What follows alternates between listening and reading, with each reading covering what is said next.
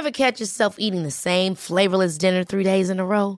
Dreaming of something better? Well, HelloFresh is your guilt-free dream come true, baby. It's me, Kiki Palmer. Let's wake up those taste buds with hot, juicy pecan-crusted chicken or garlic butter shrimp scampi. Mm. Hello Fresh. Stop dreaming of all the delicious possibilities and dig in at HelloFresh.com. Let's get this dinner party started.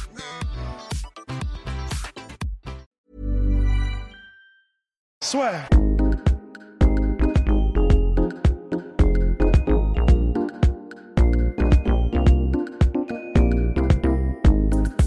Ça y est. We're live. Ouais, t'as eu, t'as eu, t'as eu, t'as eu le truc là, non? Ouais, j'ai eu le truc. Ok. Bon, bonjour à toutes et à tous, bienvenue au podcast La Sueur. Avec mon cher Rust en direct de Lyon City et G.O.G. Guillaume en direct de Toulouse. Merci aux personnes qui, qui m'ont reconnu, ça va, ça va toucher, je dois l'avouer. Rust aussi a eu droit à sa petite photo sur Snap. Ben N'est-ce ouais, ouais, ouais. Et c'est assez hallucinant quand même. Donc, Donc, euh, merci bah, à la- shout out. Hein. au La Sueur Gang, ça fait plaisir. ça fait plaisir, ça fait plaisir. Donc là, oui, donc aujourd'hui, on va parler eh bien, De la l'argent dans les MMA.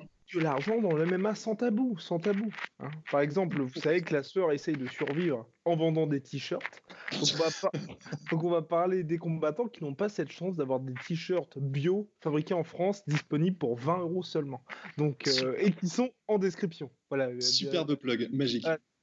Ah. Superbe plug en mal. Alors, donc pour la suite, eh bien, mesdames et messieurs, donc l'argent dans le MMA, ce qu'il faut savoir, mon cher Rust, c'est que c'est vrai que les gens, donc le haut du panier est très bien payé. On, on pense notamment à John Jones qui a pris euh, 500 000 dollars hors bonus pay-per-view. Et puis, euh, petit euh, truc qui se file au coin du vestiaire pour son dernier combat à l'UFC 235. Ben Askren, début à l'UFC, on en avait parlé avec Rust en, en off. hein, 350 000 dollars, 200 000 plus 150 000 de bonus. Mais t'as d'autres combattants, le contrat de base à l'UFC, c'est quand même 10 000. Ce qui est, ce qui est quand même assez compliqué. T'es d'accord Parce que c'est vrai qu'avec 10 000 dollars, ce qu'il faut se dire, c'est que c'est pas 10 000 dollars dans votre poche. Donc c'est pas si vous combattez trois fois dans l'année, vous avez 30 000 dollars. Non, en vrai, c'est bien plus compliqué que ça. Donc sur 10 000, qu'est-ce qui reste finalement, mec? Alors déjà, euh, attends, j'en profite juste pour te dire que ton micro doit gratter contre ton écharpe et euh, on a l'impression d'avoir un peu une, euh, une taupe qui gratte, qui gratte à la porte. Mais alors ouais, c'est alors c'est c'est 10 000. Il me semble que ça a augmenté, que c'est maintenant à 12 000. De toute façon, c'est en perpétuelle, euh, c'est en perpétuelle évolution. On était, il y a même une époque où on était à, à 6 000, 6 000. Et en fait, quand on, quand on dit 6 000, 6 000, 10 000, 10 000, 12 000, 12 000, c- quand on répète, c'est parce qu'en fait, le, le, le, le paiement de l'UFC est fait de cette manière. Tu as un argent, l'argent qui t'est donné, euh, la première partie du paiement, si tu te montres, c'est-à-dire si tu, si tu combats, si tu participes au combat, et si tu remplis toutes tes obligations de ce côté-là. Et la deuxième partie du paiement t'est donnée si tu gagnes. Donc, il y, a y, a, y a la moitié du salaire qui t'est donné à coup sûr si tu participes, et l'autre qui t'est donné uniquement si tu gagnes. Donc, c'est-à-dire que si tu ne gagnes pas et que tu fais partie du premier, euh, du, comment dire, du premier tiers de combattants qui a, euh, vraiment la première paye, 12 000, 12 000, euh, tu peux donc ne repartir qu'avec 12 000 dollars le soir du combat. Tu combats généralement trois fois par an, euh, bah, ça fait 36 000 dollars euh, seulement par, comment dire, par an. À ça, il faut ajouter le paiement de Reebok. Mais, malgré ça, déjà, pour, pour revenir sur ce que tu disais, effectivement, par exemple, si tu ne gagnes que 12 000 dollars, tu dois aussi payer ton manager, tu dois aussi payer les taxes, tu dois aussi payer euh, ton entraîneur et d'éventuels sparring partners et d'éventuels aussi euh, camps d'entraînement, tout ce qui est lié au camp d'entraînement. Ce qui fait que généralement, sur une somme, sur une somme donnée, le combattant n'en touche à peu près que la moitié. C'est pour ça que euh, quand, euh, quand, on, quand on entend dire, par exemple, pour un combattant qui gagne toute somme comprise, quelque chose comme euh, 100 000 dollars par an, 100 000 dollars par an, on a l'impression que c'est énorme. Une fois que tout est payé, c'est en fait pas, c'est c'est vraiment pas si énorme et on n'est même pas loin en fait du revenu moyen, euh, je crois, d'américain qui est, qui est qui est pas si élevé. Donc c'est un combattant ne gagne pas bien sa vie, à moins que ce ne soit une star, il ne gagne pas vraiment bien sa vie. Donc, euh, donc voilà, déjà ça à savoir. Exactement. Donc c'est très important de savoir ça, mon cher Rust. Mais au-delà de ça, et là on parle bien évidemment, ça aussi ce qui est important, c'est de l'UFC. Parce que l'UFC, c'est la plus prestigieuse organisation. C'est évidemment là qu'il y a les meilleurs deals, ESPN, Fox auparavant, ESPN Plus et le pay-per-view. D'ailleurs, D'ailleurs, d'ailleurs, d'ailleurs, d'ailleurs, j'ai un couteau dans la poche de mon manteau. Et dans la poche. Je ne sais pas. Et, en dehors de ça, et en dehors de ça, c'était pour couper des clémentines, mon cher Rust. Et au-delà de ça, et au-delà de, au-delà donc de ce paiement en, pur salaire, il y a aussi le fameux Reebok Deal qui permet aux combattants de recevoir de l'argent, non pas des sponsors, parce qu'avant ils pouvaient avoir les sponsors et c'était très intéressant pour eux parce que c'est vrai qu'on en a parlé entre le minimum qui est entre 10 000 et 12 000 et le maximum qui, enfin, maximum vraisemblablement qui est entre 500 000 et 1 million, et ben il y a certains combattants, notamment Brendan Schaub, qui arrivaient à se faire 1 million par combat parce qu'ils avaient tous leurs sponsors. Aujourd'hui à l'UFC, les combattants ne peuvent plus avoir de sponsors autres que Reebok, Monster qui est euh, un partenaire de l'UFC, donc ils, doivent être signés par Monster, mais on va dire que s'ils n'ont pas Monster, c'est que le fait de porter la tenue Reebok et par, par exemple hein, Ben Askren qui lui faisait son premier combat à l'UFC parce qu'il y a des bonus en fonction de l'ancienneté, tout ça. Donc Ben Askren, qui est quand même une superstar mondiale, qui s'est fait 350 000 par salaire UFC, a reçu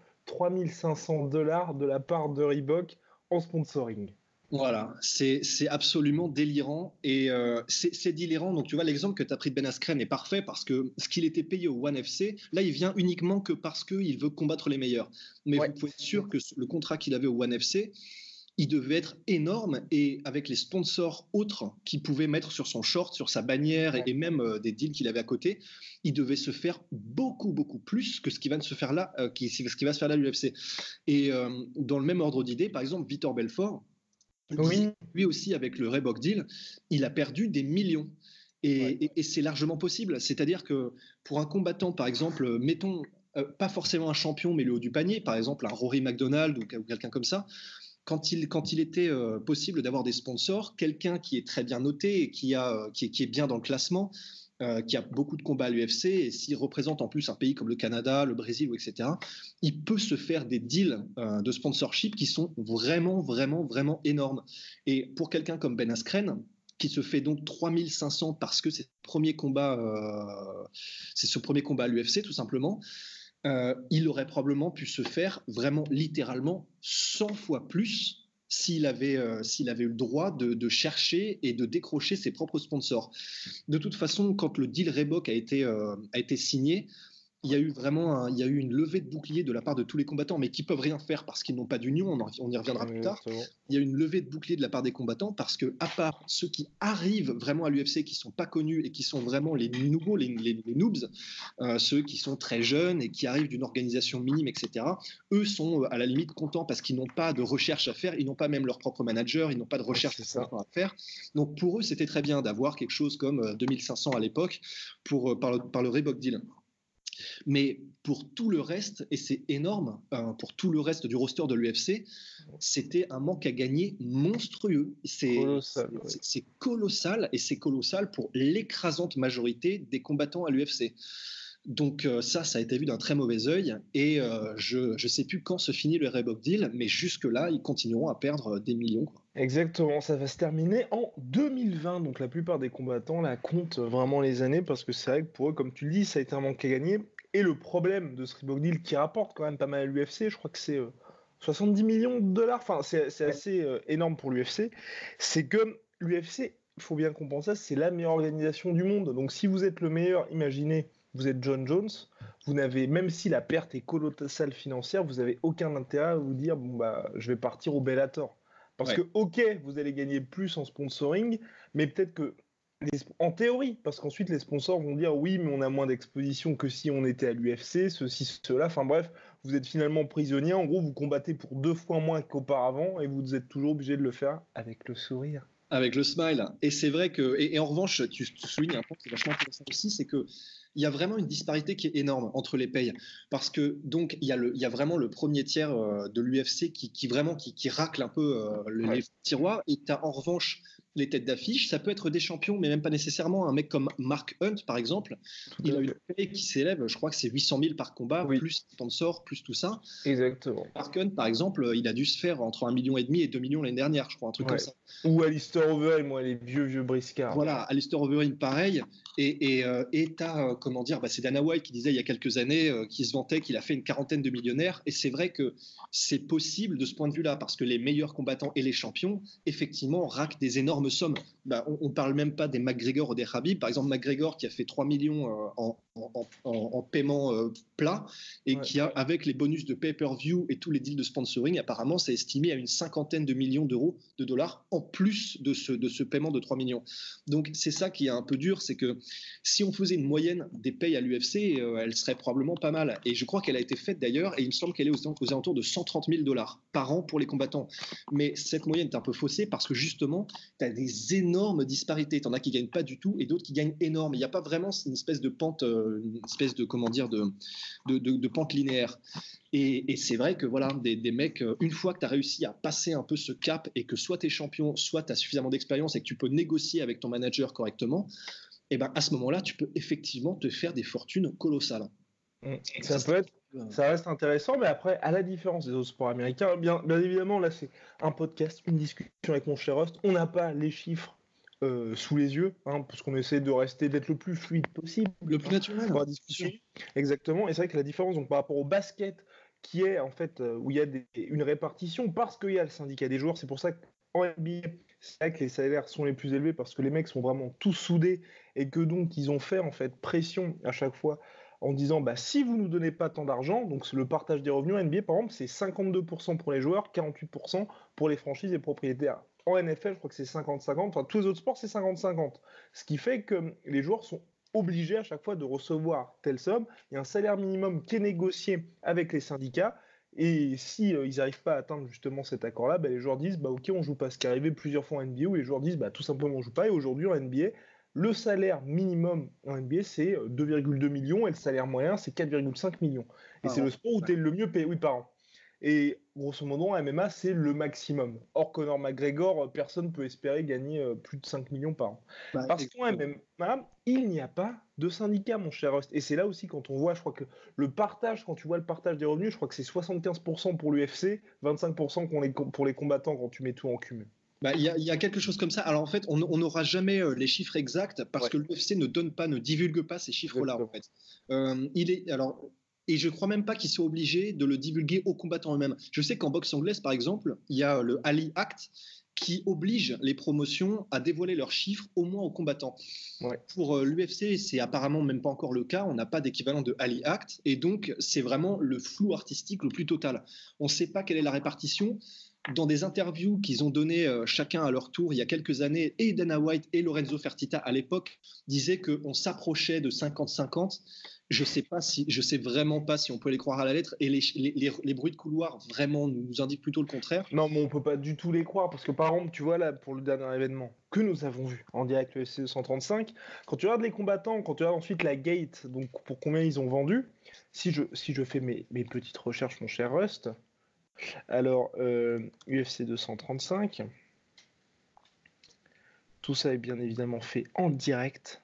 Bien sûr. En direct, ladies and gentlemen.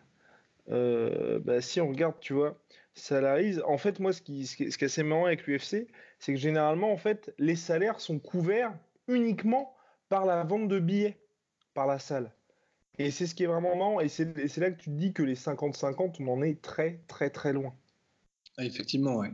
Bah donc voilà. Donc on en est là en fait. On en est à. De toute façon, l'UFC a un monopole qui est tellement, qui est tellement puissant que de toute façon, il peut faire ce qu'il veut. Il y a l'UFC qui est un monopole et il n'y a pas d'union des combattants. Donc en fait, euh, qu'est-ce qui empêche l'UFC de ne pas faire 50-50 Absolument rien.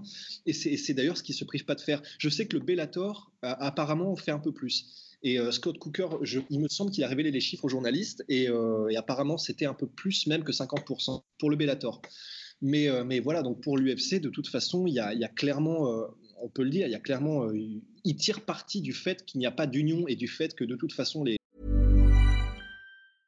Ryan Reynolds here from Mint Mobile. With the price of just about everything going up during inflation, we thought we'd bring our prices down. So to help us, we brought in a reverse auctioneer, which is apparently a thing. Mint Mobile unlimited premium wireless. Ready to get 30, 30, bit to get 30, bit to get 20, 20, 20, bit to get 20, 20, bit to get 15, 15, 15, 15 just 15 bucks a month. So, Give it a try at mintmobile.com/switch. slash $45 up front for 3 months plus taxes and fees. Promo rate for new customers for limited time. Unlimited more than 40 gigabytes per month slows. Full terms at mintmobile.com. les combattants ne sont pas agrégés dans quelque chose qui leur donnerait un peu plus de puissance une fois mis ensemble.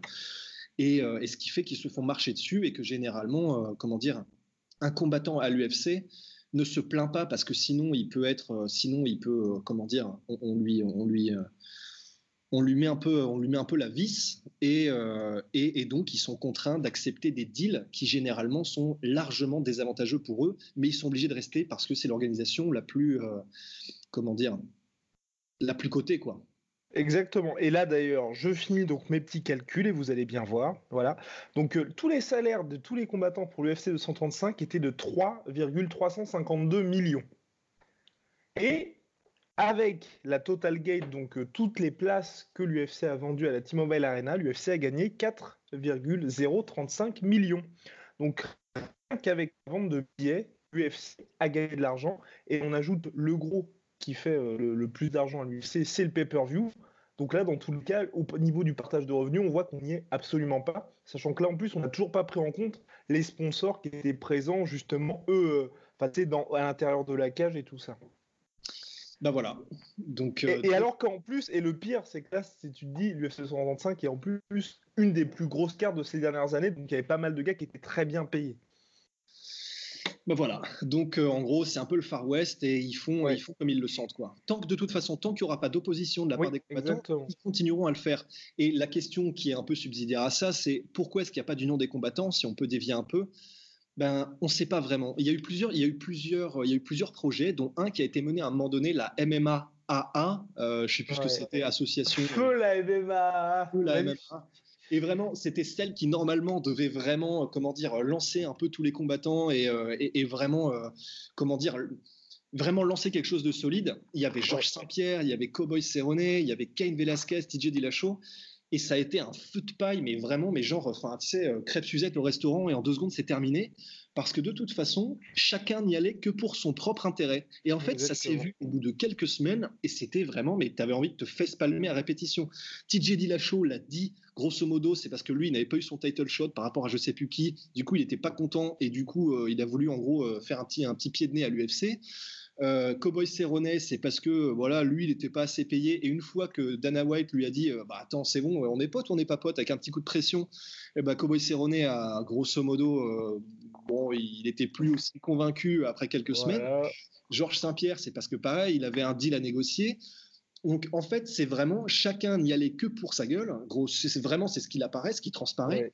Et donc le truc s'est écroulé au bout de, mais vraiment, euh, quelques mois. Et au bout de quelques mois, c'était mais silence radio et ville fantôme.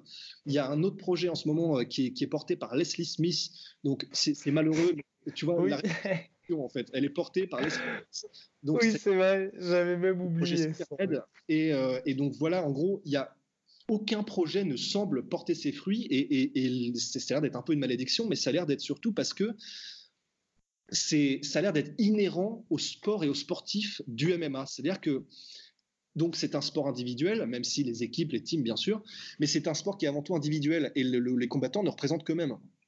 Et c'est là tout le problème, c'est que en fait, bah, ils ne pensent donc qu'à eux et ils n'ont pas l'air de vouloir, euh, malgré les opportunités qui se sont présentées, ils n'ont pas l'air de vouloir vraiment porter un projet commun et euh, qui, ne, qui, serait, qui serait autre chose que la somme des intérêts personnel en fait, même si c'est ça, mais là chacun ne voit que son intérêt à lui et donc euh, un petit peu, comment dire, se, désolidarise à chaque fois qu'il en a l'occasion.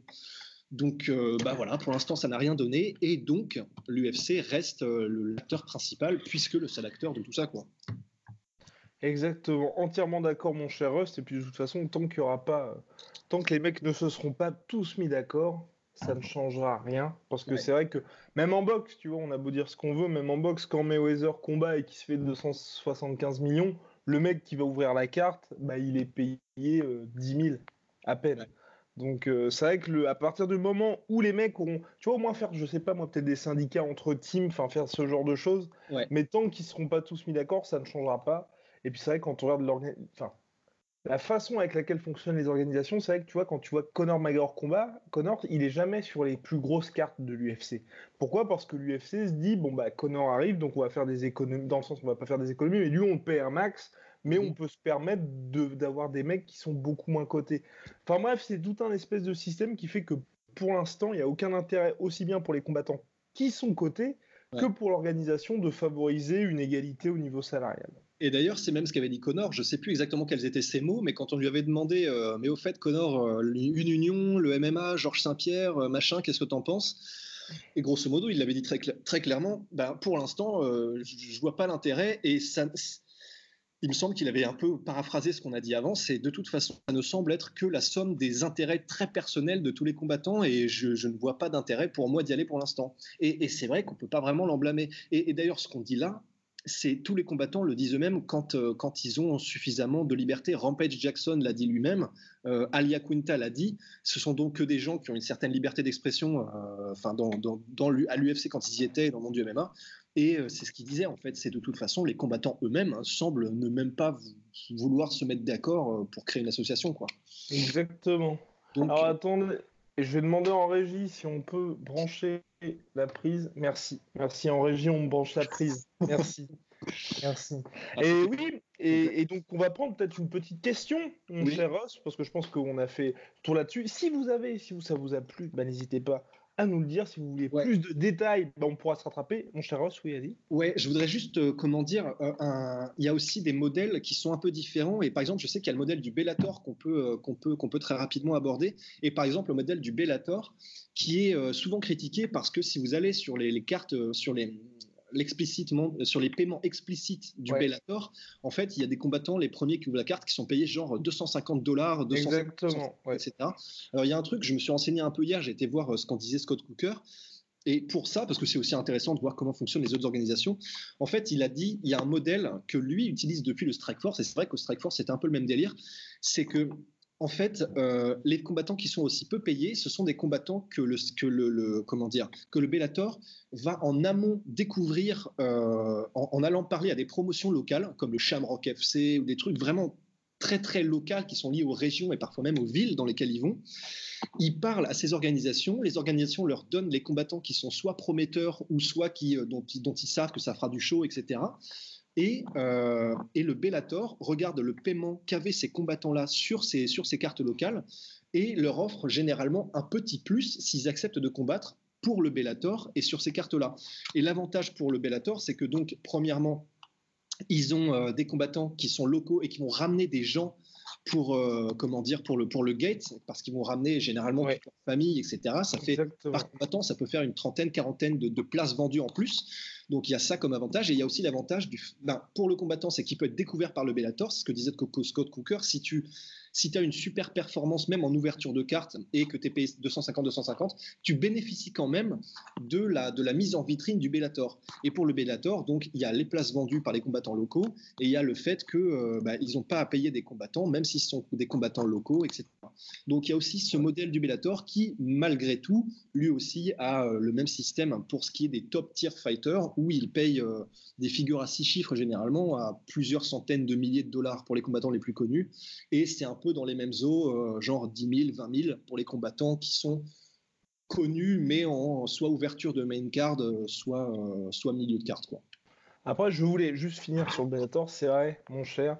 Deux, moi, ce qu'on m'a dit, ce qu'on m'a dit aussi, après, c'est peut-être ah. des gens qui sont un peu salty sur le Bellator. C'est vrai que ça, c'est la version officielle de Scott Cooker, mais c'est vrai que généralement, ils prennent quand même des gars où en fait, enfin, tu as intérêt en gros à vendre des places si tu veux être au Bellator. C'est moins en mode je vais te donner ta chance. C'est plus, euh, on va te prendre parce qu'on sait que tu vas venir et tu as intérêt à vendre tel nombre de places si tu veux être payé. Voilà. Ouais, bah, ça, aurait, ça aurait du sens. Hein. Ça, aurait du sens. Mais bon, toujours est-il que c'est un autre système et c'est vrai que le Bellator, c'est pour ça. Rust, tu fais très, très, très, bien fait de le préciser. C'est vrai qu'il y a des plus grands écarts de paiement parce qu'aussi, le Bellator, quand vous voyez le nombre de combats qu'il y a, on a beaucoup plus. Et il y a, euh, enfin, si un jour le Bellator vient en France, par exemple, Rust sera présent. Voilà, il y aura toute cette Bien sûr, bien sûr. Main card tout de suite. Pour soutenir tout de suite, tout de suite, tout de suite. Enfin donc, petite, petite question d'Abdou, qui nous, Abdou Goul, qui nous donc pose une question sur Instagram. Salut les gars, beau travail, je suis votre chaîne YouTube, vous avez une très bonne activité, continuez comme ça, merci. Sinon, dites-moi, je voudrais savoir qu'en est-il de Brock Lesnar? Il revient affronter Cormier ou pas? Et dernière chose, où est passé Polydomso LOL Polydomso revient, ladies and gentlemen. Euh, j'ai pas de date précise, mais enfin, il revient la semaine prochaine. Il revient la semaine prochaine. Ah bah voilà déjà, et il faut quand même le préciser parce que c'est vrai qu'on reçoit des messages de détresse à chaque fois, mais c'est pas, il y a, y a, y a, y a nous euh, évidemment qu'on voudrait aussi qu'il soit là, mais euh, Polydomso a un emploi du temps qui est particulièrement géchard. Chargé, et, effectivement. Et du coup, il ne peut pas être là en fait. Il ne pouvait pas être là à Vegas et il ne peut pas être là euh, avec nous pour les podcasts. Mais, mais, ça, ça va changer. Ça va changer. Ça va, ça va très bientôt changer. ne vous inquiétez pas, il revient en fanfare, en fanfare. Donc alors, ce cher Brock Lesnar, qui oui, qui oui, ça fait depuis juillet dernier qu'il est censé affronter notre ami d'ici. Ouais. Mais ça n'avance pas, ça n'avance pas, mon cher Rust. Ça n'avance pas parce qu'il a déjà des, euh, il a déjà des, des, promotional duties avec la WWE puisqu'il est lié par son contrat avec la WWE. Il a, il a de toute façon, lui, Brock Lesnar, exprimé son désir de revenir combattre à l'UFC. Donc, je pense que c'est qu'une question de temps puisque tout, tout, le monde a y gagné, euh, l'UFC a des millions à se faire, Brock Lesnar pareil, et les fans seront contents. Donc c'est qu'une question de temps, je pense, puisque toutes les parties semblent vouloir ce retour. Euh, c'est qu'une question de temps. Après, euh, visiblement, il, est, il a encore quand même quelques combats avec la WWE, et donc pour un combat contre Cormier, ça ne sera pas tout de suite, si j'ai bien compris. Mais, mais en tout cas, le retour est plus que probable, si ce n'est certain. Oh Lord Eh oui, bon, allez, Allez, avant de finir ce podcast, évidemment la question qui va juste après, c'est mais les gars, les gars, l'UFC, donc il y a Brock Lesnar qui va revenir, le mec va avoir un title shot? Un mec qui n'a pas gagné depuis 2010 va avoir un title shot? Est-ce que c'est sérieux, Rust? Bah, ça, ça, ça, Non, c'est pas sérieux, mais ça dépend de ce qu'il rapporte comme fric. Hein. Parce que de toute façon, euh, Brock Lesnar, si c'est un combat pour le titre et que l'UFC peut vendre et promouvoir ce combat comme étant un combat avec Brock Lesnar et pour le titre, eh ben, ça, ça, ça, ça va vendre des bifetons, quoi, c'est clair. Donc, à un moment donné, euh, Money Talks, c'est le fric qui parle et personne d'autre. Donc, non, ça n'aurait pas de sens, absolument aucun, zéro. Mais c'est absolument pas hors des possibilités euh, que, que, que, Brock Lesnar ait son title shot. Money talks, people, money talks. Ok, bien voilà, voilà, terminé pour cette question. On en a d'autres, on vous fait un petit peu patienter pour les réponses. Rust, Rust, je crois que bientôt on va sortir une visite de l'UFC Performance Institute avec une interview de Forrest Griffin qui parle avec sa mère euh, au moment où il fait notre interview, donc vraiment quelque chose de, superbe. Est-ce que les gens peuvent avoir une idée à peu près de la, date de sortie? Enfoiré, bah, tu me mets sur le grill. euh, ils peuvent avoir une idée, bah ouais. Avant 2020 Ah bah oui, avant 2020. Mais ah. euh, alors, bah écoutez, comme, comme j'ai moi aussi un emploi du temps très chargé, comme Polydomso, vous le savez bien, euh, dans les semaines qui viennent. Ben oui. je peux pas vous dire, j'en sais rien. Allez, ça sortira, ça sortira avant avril. Et puis, euh, non mais là, on est tous. Là, avant, avril, avant avril, avant avril. Parce que là, on est tous un peu morts, parce que c'est pareil, l'interview de John Jones, j'avais annoncé, je sais, il y a quelqu'un qui m'avait dit, alors elle sort quand? J'ai dit lundi. Bon, bon, on est jeudi. voilà, voilà. Elle devrait sortir vraisemblablement la semaine prochaine aussi. Et euh, on a d'autres choses, on a d'autres choses qui arrivent, ne vous inquiétez pas. En tout cas, merci de votre fidélité, de votre soutien. Et puis, mon cher Rust, à la prochaine. Hein. Bah, allez, hein, see you. See you. See you on the other side. On the other side, motherfucker. Putain, enfoiré.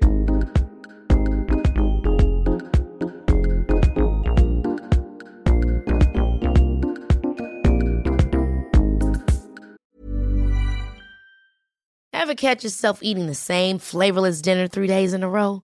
Dreaming of something better? Well, HelloFresh is your guilt-free dream come true, baby. It's me, Kiki Palmer. Let's wake up those taste buds with hot, juicy pecan-crusted chicken or garlic butter shrimp scampi. Mm. Hello Fresh. Stop dreaming of all the delicious possibilities and dig in at HelloFresh.com. Let's get this dinner party started.